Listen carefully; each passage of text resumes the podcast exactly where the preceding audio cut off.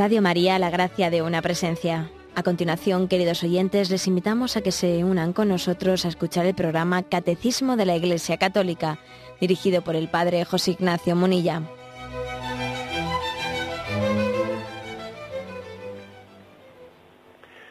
Un cordial saludo a todos los oyentes de Radio María. Un día más, con la gracia del Señor, proseguimos el comentario del Catecismo de nuestra Madre la Iglesia. Y entramos hoy en la parte final ya del credo, donde nos encontramos, en el artículo de fe que dice, creo en la resurrección de la carne. Como veis, estamos ya terminando, concluyendo el credo, porque el último artículo que queda es, creo en la resurrección de la carne y la vida eterna. Amén. Dice el punto 988. El credo cristiano, profesión, profesión de nuestra fe en Dios Padre, Hijo y Espíritu Santo, y en su acción creadora, salvadora y santificadora, culmina en la proclamación de la resurrección de los muertos al fin de los tiempos y en la vida eterna. El primer punto, pues, lo, lo que hace es encuadrar, ¿eh? encuadrar la afirmación de que el artículo de fe de que, de que el, creo, del, el credo sobre la resurrección de la carne y la vida eterna son la culminación del credo. Pero de paso que lo anuncia, hace también algo, algo muy digno de, ser tomado en consideración, de interés, que es encuadra, encuadra el credo en torno a la afirmación de las tres personas divinas y apropiándoles a cada una un aspecto principal. ¿eh? Porque dice que la profesión de nuestra fe en Dios Padre, Hijo y Espíritu Santo, en su acción creadora, salvadora y santificadora, bien, pues eso, esos matices que hace el catecismo, pues es, eh, vamos, yo creo que se merecen un comentario. Porque el credo, como ya hemos dicho en este programa, está dividido en tres partes. La parte que hace referencia a la primera, Dios Padre, creo en Dios, Todopoderoso, Creador de cielo y tierra. Luego comienza, creo en Jesucristo, su único Hijo, nuestro Señor, que fue concebido por obra y gracia del Espíritu Santo, etcétera. Y luego, finalmente, creo en el Espíritu Santo, la Santa Iglesia Católica, la comunión de los santos, el perdón de los pecados. Lo que quiere decir, lo que el catecismo resume con tres palabras. El, creo, el credo en Dios Padre, sobre todo, habla de la acción creadora de Dios. El credo referido a Dios Hijo habla de la acción salvadora de Dios. Y el credo referido al Espíritu Santo habla de la acción santificadora de Dios. Dios crea y eso se le apropia especialmente a Dios Padre. Dios salva y eso se le apropia especialmente a Dios Hijo. Y Dios santifica y eso se le apropia especialmente al Espíritu Santo. Digo se le apropia porque también las otras personas divinas ¿no? actúan hacia el exterior de la misma forma. ¿eh? También podemos encontrar en la Sagrada Escritura, por ejemplo, pasajes en los que habla de que Cristo también creó el mundo, ¿eh? pero se le apropia especialmente al Padre, es el creemos en la acción, en la acción creadora de Dios, creemos en la acción salvadora de Dios Hijo y creemos en la acción salvadora, eh, santificadora, perdón, de Dios Espíritu Santo. Son, digamos, tres mm, grados de la historia de la salvación. La historia de la salvación comienza en la creación. Dios comenzó salvándonos al crearnos, al hacernos pasar de la nada al ser, dio otro, otro paso más, ¿no? Cuando nos hizo pasar mm, de rescatarnos, de, de, de ser esclavos del pecado, a ser hijos, hijos de Dios, en Jesucristo, y dio otro paso más al santificarnos, es decir, al apropiarnos, al hacer, hacer nuestro, no y personal, ese, ese, mm, ese tesoro de gracia ganado por Cristo en la cruz, el Espíritu Santo nos santifica con él y hace que nos lo apropiemos a través de los sacramentos, a través de la vida de gracia. Son pues tres escalones en la historia de la salvación, la creación de Dios Padre, la salvación de Dios Hijo y la santificación del Espíritu Santo. Y dice el catecismo que como culminación de la historia de la salvación, de este credo, bueno, pues al final, al final se incluye en la resurrección en la carne y la vida futura. Bien, dice el punto siguiente, el 989. Creemos firmemente, y así lo esperamos, que del mismo modo que Cristo ha resucitado verdaderamente de entre los muertos y que vive para siempre, igualmente los justos después de su muerte vivirán para siempre en Cristo resucitado y que Él los resucitará en el último día. Como la suya, nuestra resurrección será obra de la Santísima Trinidad. Si el espíritu de aquel que resucitó a Jesús de entre los muertos habita en nosotros, aquel que resucitó a Jesús de entre los muertos dará también la vida a nuestros cuerpos mortales por ese espíritu que habita en nosotros. Bien, aquí hay una afirmación, una afirmación muy importante, la afirmación de que lo que ocurrió en Cristo es el modelo de lo que esperamos que ocurra en nosotros. Creemos firmemente, y así lo esperamos, que del mismo modo que ocurrió en Jesucristo, nosotros tenemos noticia del más allá por Jesucristo. Y lo que ocurrió en Jesucristo, eso esperamos que ocurra en nosotros. Cuando popularmente no se dice ahí con mucha ligereza, bueno, nadie ha venido del otro mundo a contarnos lo que hay allí. ¿eh? Se hace a veces así, pues un tipo de, vamos, formas de expresión, a veces un poco uno haciéndose el gracioso, ¿no? Sin, sin incluso matizar lo que estamos diciendo. ¿Acaso Cristo no es el que nos da noticia del más allá? ¿Acaso Cristo no es el más allá, en el más aquí, en el junto a nosotros? ¿Acaso Cristo no es aquel que nos ha hecho cercano lo que nos resultaba lejano? Por eso Cristo podemos llegar a decir que, que tenemos plena esperanza, que su camino es el nuestro. Cuando Cristo dice yo soy el camino, la verdad y la vida, también esa palabra camino, pues eh, la referimos a, al destino de Jesucristo, ese destino de Cristo de muerte, resurrección, es camino para nosotros, es nuestro camino. Más aún la, mm, la Sagrada Escritura, para remarcar esto de ser camino, de que por donde ha pasado Jesús, por allí ponemos nuestros pies y, y ponemos los pies donde Él ha dejado sus huellas, y por eso para nosotros una tumba es una huella, porque Cristo pasó por ella. Y el momento de la agonía, también ahí hay huellas de Jesús de cómo pasar la agonía, cómo pasar la enfermedad, cómo ser enterrado en la esperanza de la resurrección. Todo eso tiene huellas, porque Cristo es camino y Él ha pasado por ahí. Y como Él ha pasado por ahí, para nosotros Jesús es, como dice la Sagrada Escritura, primogénito de entre los muertos. La palabra primogénito es una palabra muy, muy gráfica, porque primogénito es el mayor de los hermanos, pero eh, lógicamente no puede haber un primogénito que no tenga hermanos menores. Cuando, por ejemplo, Colosenses 1.18 dice, ¿no? Imagen de Dios invisible, primogénito de toda la creación, porque en Él fueron creadas todas las cosas, en los cielos y en la tierra, las visibles y las invisibles, los tronos, las dominaciones, los principados, los potestades, todo fue creado por Él y para Él. Él existe con anterioridad a todo y todo tiene en Él su consistencia. Y fijaros ahora que dice, Él es también la cabeza del cuerpo de la iglesia. Él es el principio, el primogénito de entre los muertos, para que así sea Él el primero en todo. A Jesús se le llama pues el primogénito de entre los muertos. Lo cual es remarcar que nosotros somos sus hermanos menores. Somos sus hermanos menores. Y pasamos por el momento de la, de la muerte agarrados firmemente en nuestra mano a nuestro hermano mayor, que es Jesús. Hermano de nuestra carne. Carne de nuestra carne, podemos decir, Jesús. Eh, agarramos su mano y pasamos por esa prueba primogénito de entre los muertos. Apocalipsis 1.5 todavía remarca más ¿eh? esto. De parte de Jesucristo, el testigo fiel, el primogénito de entre los muertos, el príncipe de los reyes de la tierra, el que nos ha lavado con su sangre de nuestros pecados, pero vuelve de nuevo a decirse el primogénito de entre los muertos. La, la Sagrada Liturgia también habla de Cristo como primicia de entre los muertos.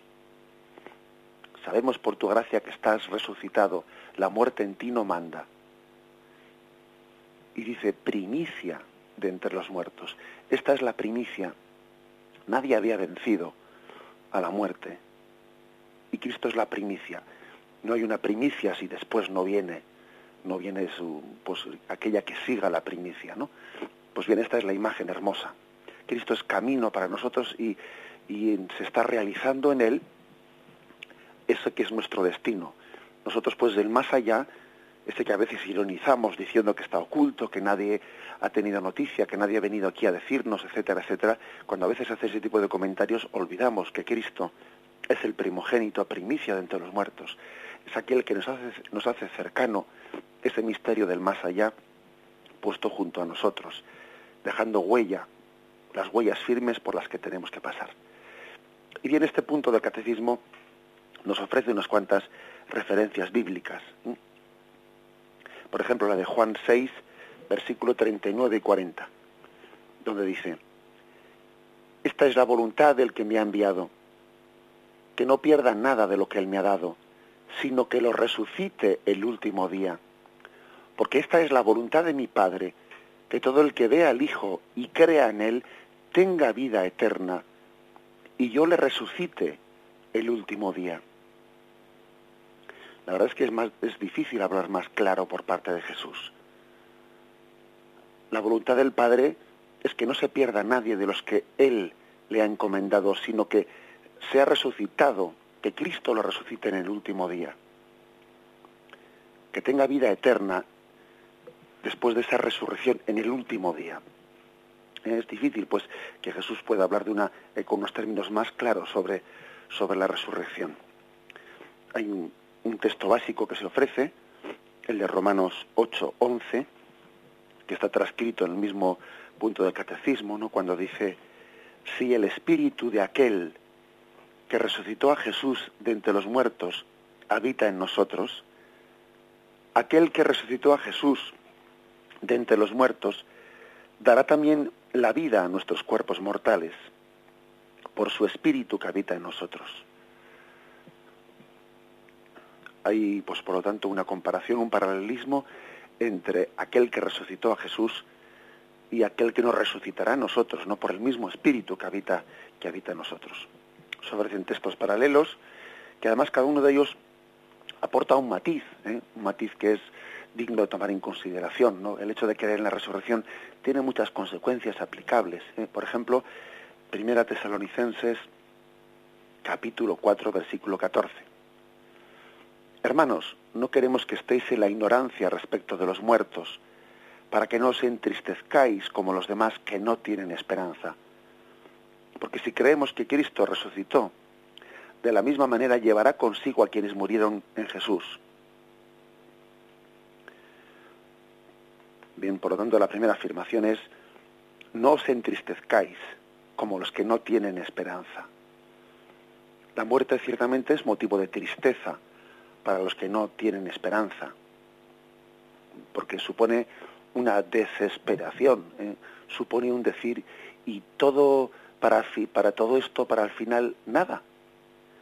Todo esto, toda esta capacidad que tiene el hombre de ilusionarse, de, de estar siempre deseando una, plenitud ¿no? que en esta vida parece que no termina de encontrar. Todo este deseo de plenitud que tiene el hombre, al final nada. Bueno, pues precisamente dice, no os entristezcáis, porque si creemos que Jesús murió y resucitó, de la misma manera Dios llevará consigo a quienes murieron en Jesús. El segundo texto que se nos ofrece es el de primero, primera Corintios, capítulo 6, versículo 14. Dice, y Dios que resucitó al Señor nos resucitará también a nosotros mediante su poder. ¿No sabéis que sois cuerpos, que perdón, no sabéis que vuestros cuerpos son miembros de Cristo y que habita y que habita él en vosotros?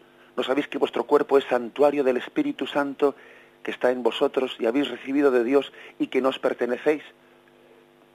Glorificad a Dios en vuestro cuerpo.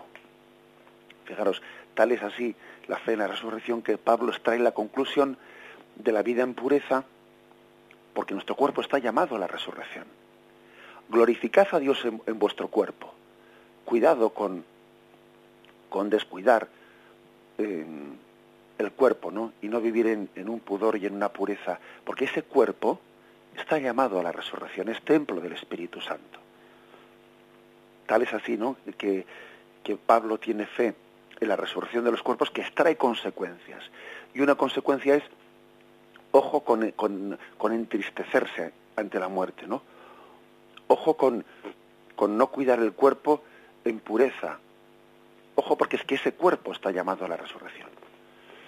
El siguiente texto es el 2, 2 Corintios 4, versículo 14, que dice, creí, por eso hablé, también nosotros creemos y por eso hablamos, sabiendo que quien resucitó al Señor Jesús, también nos resucitará con Jesús y nos presentará ante Él juntamente con vosotros. Y todo esto para que, por a vuestro bien, a fin de que cuanto más reciban la gracia, mayor sea el agradecimiento, para gloria de Dios. Por eso no desfallecemos, aun cuando nuestro hombre exterior se vaya desmoronando, el hombre interior se va renovando de día en día. En efecto, la leve tribulación de un momento es un, es un gran caudal de eterna gloria. Otra consecuencia ¿no? que, extrae, que extrae San Pablo. Aunque nuestro hombre exterior se vaya desmoronando, aunque aparezcan goteras por aquí y por allí, ¿no? aunque los continuos achaques del cuerpo nos estén recordando ¿eh? nuestra condición mortal, aunque todos sean como pequeños avisos que Dios nos da, ¿no? Que dice, oye, que no estás aquí para siempre, ¿eh? ya te estás dando cuenta, ¿no? Aunque todo eso sea así, sabemos, dice, que quien resucitó al Señor Jesús también nos resucitará juntamente con Él. Y eso además, esa fe convive con nuestra condición mortal y con ese irse desmoronando, como dice aquí, el hombre, el hombre exterior. Sin embargo, el hombre interior se va renovando de día en día, dice aquí. Esa es, la, afirmación, una consecuencia que se extrae en la resurrección. La fe en la resurrección convive además con esa percepción pues de que, bueno, pues de que la condición corporal del hombre se va desgastando. Y parece que está ya como anunciando la necesidad de una renovación, ¿no? Es como cuando le hemos puesto tantos petachos al coche que le hemos cambiado una rueda, le hemos cambiado lo otro, le hemos cambiado lo otro, le hemos cambiado lo otro. Y llega un momento en que uno dice, bueno, a este coche yo ya le he hecho ya muchos petachos. Ya voy necesitando coche, coche nuevo. Coche nuevo, pues es, bueno, pues permitidme la, comparación, ¿no? Pero es así, también esa, esas goteras que se van prolongando en nuestra vida y esas continuas reparaciones, ¿no? Reparaciones en el taller que solemos tener pues con los, con los médicos. Bueno, al final están casi, están casi pidiendo, están casi postulando ¿no? el coche nuevo. Están postulando la resurrección. Porque somos conscientes de que aunque se desmorone el hombre exterior, eh, el hombre interior está con, la, con el pleno deseo expectante de la vida eterna. Y el último texto que se nos ofrece, Filipenses 3, versículos 10 y 11. Y dice Pablo, con esa forma que tiene el de hablar tan, eh, tan atrevida, ¿no? Pero lo que era para mí ganancia, lo he juzgado una pérdida a causa de Cristo. Y más aún, juzgo que todo es pérdida ante la sublimidad del conocimiento de Cristo Jesús, mi Señor, por quien perdí todas las cosas y las tengo por basura con tal de ganar a Cristo y ser hallado en Él no con la justicia mía, la que viene de la ley, sino la que viene por la fe de Cristo, la justicia que viene de Dios apoyada en la fe, y conocerle a Él, el poder de su resurrección y la comunión en sus padecimientos hasta hacerme semejante a Él en su muerte, tratando de llegar a la resurrección de entre los muertos. Bueno, fijaros como aquí dice, hacerme semejante a Cristo en la muerte, también para hacerme semejante a Él en la resurrección nos asemejamos a Jesús en la muerte para recibir también ¿no? con Él en la gloria de la resurrección. Pero lo hermoso es que dice Pablo cómo extrae consecuencias de esta fe, ¿no? En la resurrección, que todo lo estimo basura, comparando con esto. Todo lo estimo basura, porque verdaderamente comparando con esa con ese momento clave, ¿no? De la muerte y la resurrección, todo lo demás es una basura. Todo lo demás se queda aquí, ¿no? Eso por lo que nos hemos afanado, que a veces nos hemos roto la cabeza, por eso hemos pasado malos momentos y disgustos y, y, bueno y berrinches que nos hemos llevado, ¿no? Todo eso se queda aquí, ¿no? Todo eso lo estimo basura, con tal de ganar a Cristo. Y esa es otra otra consecuencia, pues de esas claves, ¿no? Que extrae San Pablo, que a veces no basta únicamente creer en la resurrección, sino que es que luego hay que extraer consecuencias, aplicaciones prácticas. Y esta es una aplicación muy práctica, la de decir, todo lo estimo basura comparando con esto. Todo es pérdida, ¿no? Todo es algo totalmente, no digamos ya secundario, sino insignificante, comparando con esta con esta tarea y con esta clave principal del sentido de la vida, que es morir con Cristo para resucitar con Él. Bien, como veis, el catecismo nos ofrece textos básicos ¿no? de la Sagrada Escritura, en los que se habla claramente de la resurrección de Cristo, de Cristo como primogénito de, entre los muertos, y especialmente ese texto de, San Juan que hemos leído, en el que, en el que pues él mm, dice Jesús que él ha venido para que no se pierda nadie, sino que él le resucite en el último día. Hecha esa afirmación, pues podemos llegar a decir ¿no? que, la, que la resurrección en Cristo, la resurrección en su carne, pues es algo algo central absolutamente en nuestra fe, y como vamos a ver en los, textos, mejor dicho, los puntos del catecismo siguientes. Hacemos ahora un momento de reflexión y continuamos.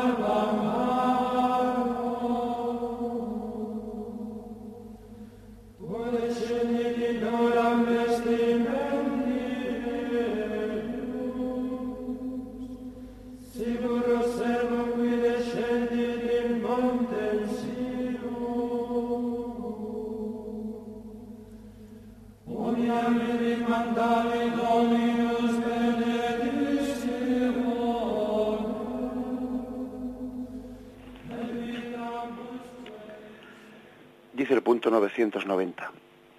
El término carne, porque fijaros que el, credo dice que era la resurrección de la carne.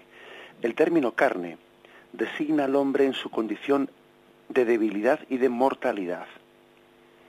La resurrección de la carne significa que después de la muerte no habrá solamente vida del alma inmortal, sino que también nuestros cuerpos mortales volverán a tener vida.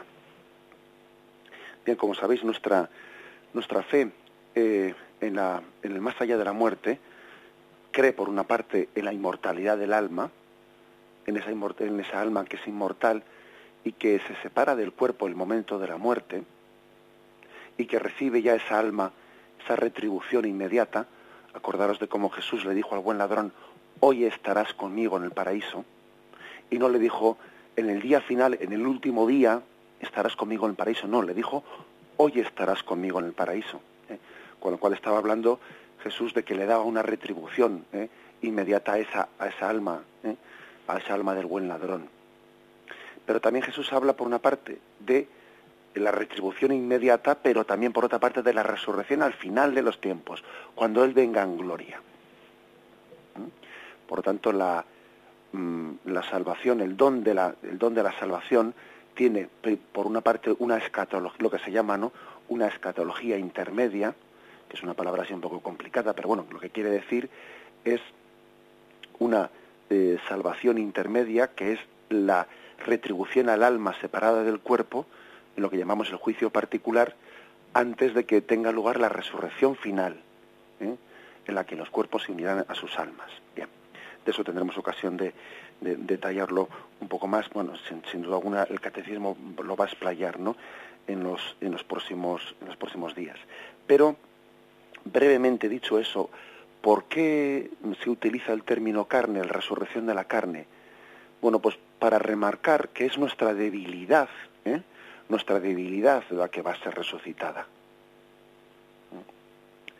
Em, el término carne, a veces en la Sagrada Escritura, puede ser utilizado eh, pues como un sinónimo de la condición pecadora. Cuando, por ejemplo, se utilizan textos que dicen hablan de la carnalidad del hombre frente al hombre espiritual. Tenemos que morir en nuestra carne para resucitar en el espíritu, eh, haciendo referencia a lo carnal como, como sinónimo de pecaminoso. Bien, pero eso, ese quizás es uno de los sentidos de la palabra carne, pero no es ni, el, ni el único ni el principal. La palabra carne tiene un sentido un sentido mm, que es como todo aquello que es creado de la mano de Dios. La carne fue creada por Dios. La carne fue asumida por el Hijo de Dios. Él se hizo carne y habitó entre nosotros. La carne es transfigurada por el Espíritu de Dios. Por eso llegamos a decir que era una resurrección de la carne. Ojo, por lo tanto, no, no, no interpretemos cuando, cuando el catecismo dice, ¿no? Crea una resurrección de la carne, o sea, no, interpretemos el término carne en un sentido negativo, sino en un sentido como criatura de Dios. Dios no se avergüenza de lo carnal, de lo material. ¿Mm? Voy a repetir esto que creo que es muy importante. Dios no se avergüenza de llevar a su salvación hasta lo más carnal, hasta lo más material. Dios salva al hombre entero. Algo que nos caracteriza a los cristianos es entender que lo material no es malo, todo lo que salió de las manos de Dios es bueno. Cuando, por ejemplo, Eva, mejor dicho, cuando, cuando mm, Adán eh, exclama, ¿no? Al, cuando Yahvé creó a Eva, esta sí que es carne de mi carne y sangre de mi sangre. Está hablando de, de que en esa corporalidad, ¿no? De, mm, de Eva, él se siente plenamente identificado. La palabra carne, pues, es eh, tiene una dignidad como toda criatura de Dios. Así, fijaros hasta qué punto que Ezequiel hace el elogio definitivo de la carne cuando anuncia que Dios dará a Israel, en lugar de un corazón endurecido, petrificado, le dará un corazón de carne. Un corazón de carne que es maleable, acogedor, cariñoso, ¿no? Arrancaré de vosotros ese corazón de pierna, perdón, de piedra, y os daré un corazón de carne arrancaré el corazón de piedra, te daré un corazón de carne. La palabra carne, pues, ojo, eh, que no es negativa, que no es una palabra eh, contrapuesta eh, a lo espiritual, sino que la palabra carne es, está hablando de que Dios asume y Dios salva a toda la criatura. Dios se ha encarnado, se ha hecho carne para salvar a la carne. Y Dios salva al hombre entero, no salva únicamente su espíritu, salva al hombre entero. Permitidme aquí que haga un comentario que creo que tiene mucha actualidad en nuestros días. Y es el comentario de cómo el cristianismo, desde los primeros siglos, pues se tuvo que enfrentar a unas tendencias, a unas primeras herejías, que se llamaron las, herejías gnósticas. Las primeras herejías a las que el cristianismo se tuvo que enfrentar fueron las herejías gnósticas. Permitidme un comentario así de actualidad por el revuelo que se está organizando, por la forma en la que los medios de comunicación están manipulando y están dando a conocer la aparición de ese conocido como Evangelio de Judas. Resulta que se nos dice, ¿no? Que bueno, pues que ha aparecido, eh, pues mm, se ha descubierto, pues un manuscrito en, el desierto de Egipto, escrito en copto, llamado, eh, repito, llamado eh, Evangelio de Judas, que, que supuestamente sería de, de, pues, de, unos seguidores de Jesús que vienen aquí como a decirnos que este Evangelio dice una cosa contraria a los otros y que aquí se ha descubierto una cosa como si fuese algo novedoso y que esto viene a poner patas arriba. Bueno, pues todo eso es ridículo. Ridículo en primer lugar porque no es cierto que eso sea novedoso, porque ya San Irineo, uno de los principales santos padres, a los cuales sabéis que estamos continuamente citando en este, en este catecismo, San Irineo, tiene una obra que conservamos, por cierto, ¿eh? del año 108, que es, perdón, 180, que se llama Adversus Hereses, contra los herejes, y San Irineo, ya en esa obra, él hablaba de ese, ese llamado Evangelio de Judas, y San Irineo lo rebatió, rebatió, eh, y dentro de su catálogo de herejes a los cuales él responde, él incluía a los llamados cainitas, que los cainitas eran unos herejes que habían, habían escrito ese Evangelio de Judas. Evidentemente es imposible que el Evangelio sea ese escrito por Judas. ¿Cómo va a ser escrito por Judas cuando Judas murió ahorcado en el año 33, ¿no? Y eso estamos hablando del año, del año 180. O sea, han pasado 150 años. Han pasado 150 años desde que murió Judas. Por lo tanto, es absolutamente imposible, ¿no? Que ese Evangelio sea escrito por Judas. Bueno, eso, eso aparte, ¿no? Pero es que lo curioso, lo curioso es, ¿qué es lo que dice ese evangelio? Bueno, ese evangelio, como otros muchos evangelios apócrifos, ¿eh? que la Iglesia jamás vio en ellos reflejados la palabra de Jesús, ese evangelio está totalmente, totalmente lleno de, pues, de, una doctrina eh, gnóstica. ¿Qué vienen a decir estos gnósticos? Pues dicen que hay dos dioses, el dios del bien y el dios del mal, básicamente, ¿no? Y el dios del bien creó lo espiritual y el Dios del mal creó lo material. Lo material es malo porque fue creado por el Dios malo. Y lo espiritual es bueno porque fue creado por el Dios bueno. Es decir, eran unas sectas, eso es lo que dice ese famoso Evangelio de Judas, que se estará tanto aquí montando ese lío, ¿no? Eso es lo que dice. ¿Por qué? porque mm, a, esos, a primeros herejes gnósticos les costaba creer que todo lo material fuese bueno y que estuviese llamado a la salvación. Hasta tal punto que en una de las frases ¿eh? de, ese, de ese Evangelio de, de Judas se pone en labios de Jesús esta frase. Tú, Judas, serás superior a todos. A través de ti sacrificaré al hombre del que me he visto. O sea que Jesús habla como si él tuviese que desvestirse, tuviese que quitarse el disfraz del cuerpo humano porque, porque el cuerpo es malo y entonces hay que quitarse el disfraz, eh, en el fondo, para, para ser únicamente un alma, un espíritu. ¿eh? Porque la salvación consistiría en no salvar la carne, sino desprenderse de la carne. O sea, en el fondo es un dualismo, ¿no? Que rechaza que Dios se haya hecho carne y que la carne esté también llamada a la salvación. Esas herejías de los siglos primeros les costaba creer que la salvación llegase hasta nuestra carne. Pues sí, Señor, el Verbo se hizo carne y habitó entre nosotros y nuestra carne está llamada a la salvación. Nuestra carne está llamada a la salvación. Y Dios creó todo bueno. Y lo malo entró por nuestro pecado, por la mala utilización de nuestra libertad. El mal entró por el pecado del hombre, pero el mal no fue creado por Dios. Porque en el fondo el mal, si os fijáis, el mal no tiene una entidad propia como tiene el bien. El bien sí tiene una entidad propia. El mal no tiene una entidad propia. El mal lo que es es es nuestra, nuestro pecado. El mal es la carencia de bien. El mal es la falta de santidad. Pero el mal en sí mismo no, no es no es nada, como ellos, como las sectas gnósticas pensaban, ¿no? que había un Dios del bien y un Dios del mal. No, no, no hay dos dioses. No hay más que un Dios y lo creó todo bueno. Y la carne, lo carnal y lo material no es malo sino que salió bueno de las manos de Dios. Y el dinero también es bueno. Todo es bueno. Otra cosa es que nosotros con nuestro pecado lo utilicemos mal. ¿Mm? Bien, como veis, eh, pues también hoy, también hoy en día pueden existir pues unas tendencias dualistas en el sentido de que hablan de reencarnacionismos y cosas por el estilo. las creencias reencarnacionistas, en el fondo, lo que no creen es que Dios también ha llamado a este mundo carnal, a esta carne nuestra la ha llamado la salvación. Estos reencarnacionistas de hoy en día no son tan distintos a los cainitas, esos del siglo II, a los que a los que San Irineo rebatió y que ahora aparece aquí un documento que alguno se piensa que ha descubierto el Mediterráneo cuando estaba ya más que descubierto. El cristianismo cree en la resurrección de la carne y la condición carnal está llamada también a la salvación.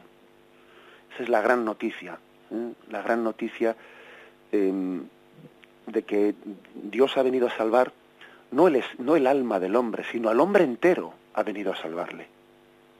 Porque yo no soy únicamente mi alma, mi espíritu, yo soy mi alma y mi cuerpo. Yo, el yo incluye la dimensión espiritual y la dimensión corporal. Y Cristo ha venido a salvar al hombre entero. Si la, si la salvación fuese únicamente a nuestra alma y no a nuestro cuerpo, no hubiese hecho falta que Cristo hubiese también crucificado su cuerpo, su carne. Si Cristo ha crucificado su carne, es para salvar nuestra carne. Todo yo, también nuestra carne, está llamada a la salvación.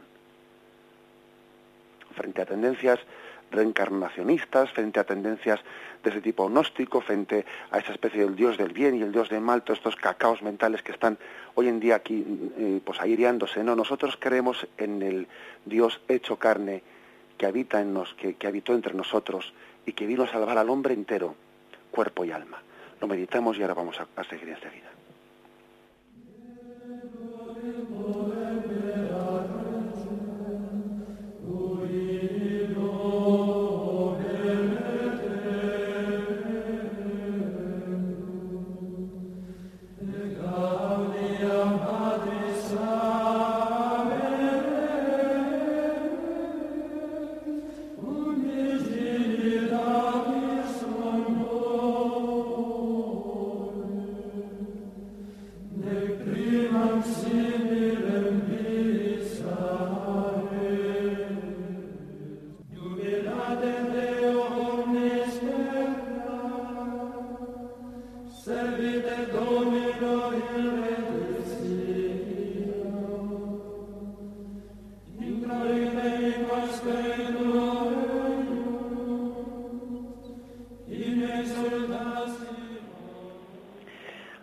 Punto 991, con el que se concluye esta introducción en del artículo del credo Creo en la resurrección de la carne.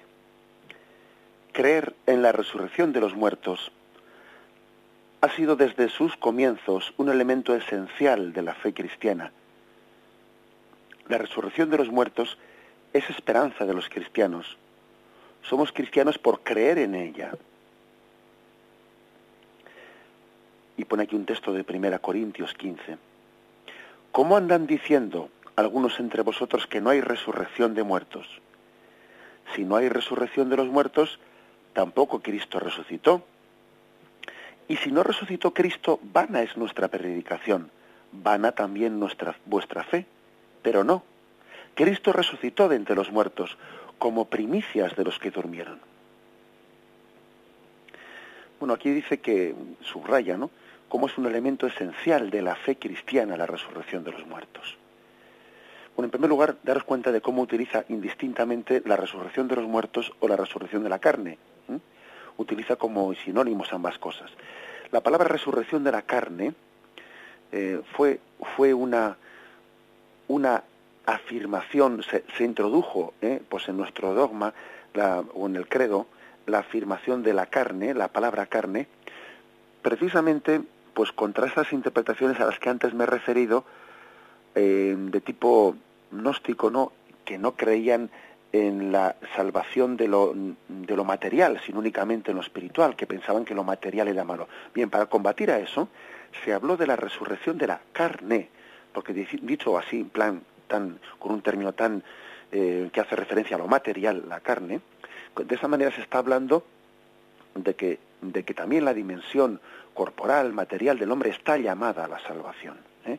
Como la palabra muertos, pues era una palabra más manipulable, porque podía ser, bien, los muertos, pero en su sentido únicamente espiritual, su alma, no en su, no, no.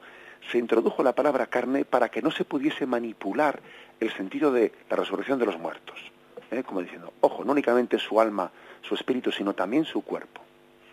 Bien, ya sabemos que será un cuerpo eh, espiritualizado, que no será un cuerpo eh, carnal, que no será un cuerpo que esté sometido a las leyes de la, de la materia. Sí, sí, pero es el cuerpo, su verdadero cuerpo. ¿eh? De eso ya hablaremos un poco más en su momento. Por tanto, la palabra carne se introdujo en el credo para no permitir la manipulación de resurrección de los muertos en un sentido que no incluyese, o sea, como si fuese únicamente la inmortalidad del alma, ¿eh? sino que también, aparte de la inmortalidad del alma, incluye ¿eh? que la salvación de Dios llega hasta lo material de esta vida. Y luego dice que es que esto es lo, específico de los cristianos. Y es verdad, porque la, porque la inmortalidad del alma ya se creía antes de que llegase Jesucristo. En San Pablo no hubiese tenido ningún problema en, la, en aquella famosa predicación que hizo en el Areópago de Atenas, si hubiese hablado únicamente de la inmortalidad del alma. Ningún problema. Hubiese caído muy bien. Acordaros cómo él cuando llega allí a predicar ante los paganos, pues bueno, dice, a ver cómo me dirijo yo a estos, ¿no? Y comienza diciéndoles, bueno, he visto que tenéis entre vuestros altares un altar al Dios desconocido. Y les alaba un poco por ahí, ¿no? Les entra un poco por la suya, como se dice. Luego pasarése con la de, con la de Pablo. Bueno, pues a ese Dios que veneráis sin conocerlo, de ese yo vengo a hablaros. El Dios que hizo el cielo y la tierra. Y la gente lo escuchaba muy bien. Parecía que la predicación de Pablo estaba aprendiendo, estaba, estaba eh, bueno, pues llegando al alma de los atenienses. Parecía que, Pablo iba a tener éxito en Atenas en su predicación. La gente, según se narra en ese texto, le escuchaba con agrado. Hasta que, hasta que cogió en un momento determinado, pues eh, eh, coge eh, un sesgo, coge una, una dirección, su predicación en la que llega ese Dios que creó el mundo de la nada, ese Dios también resucitará vuestros cuerpos. Y en ese momento los atenienses, que únicamente creían en la inmortalidad del alma, pero no en la resurrección de los cuerpos, en ese momento se revelaron y dijeron, oye, oye, ya te escucharemos otro día esa, esa historia, porque les costaba mucho a ellos creer que la salvación de Dios fuese a llegar también hasta lo material, no solo a lo espiritual, sino que también hasta su cuerpo. Claro, entre dos cosas les costaría entenderlo porque el desmadre, el desmadre que, que, que, había en Atenas, el desmadre, pues, pues también incluso a veces de, costumbres y de, depravaciones y el desmadre sexual, etcétera, era un desmal, desmadre difícilmente compatible con creer en la resurrección de la carne y con el respeto que eso conlleva, pues el respeto al propio cuerpo entre otras cosas, digo, ¿eh? se me ocurre ahora. Por lo tanto, eh, la, mm, fijaros, lo específico del cristianismo no era creer en la, inmortalidad del alma, que es que eso ya existía antes de Jesucristo, sino que lo específico del cristianismo es que nosotros creamos no solo en la inmortalidad del alma, eso también es, claro en el Evangelio, cuando Jesús dice, y no temáis a los que pueden matar el cuerpo, pero no pueden matar el alma. Y Jesús también claramente habla de cuerpo y alma. Y dice que hay los que pueden, hay, bueno, pues están los perseguidores que podrán matar vuestro cuerpo, pero no pueden matar vuestra alma. Bien, pero Jesús, aparte de eso, también habla de la resurrección final. Y yo os resucitaré en el último día.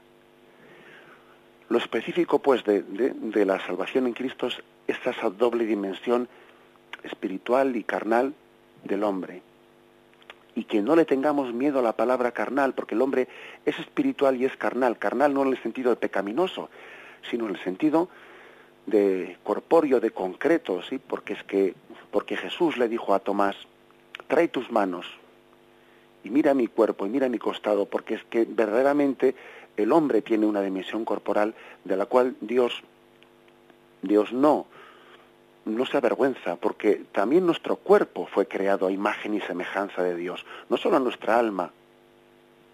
También Dios cuando creó al hombre y le moldeó del barro de la tierra, estaba en él plasmando sus huellas dactilares. También la salvación, por lo tanto, eh, llega hasta al último rincón ¿no? de nuestra condición corporal. Bien, tenemos eh, ya pasado nuestro tiempo. Eh, pedimos disculpas a los oyentes que no hayan podido entrar, eh, pero esperamos poderlo hacer también a partir de mañana. me despido con la bendición de Dios Todopoderoso. Padre, Hijo y Espíritu Santo, descienda sobre vosotros. Alabado sea Jesucristo.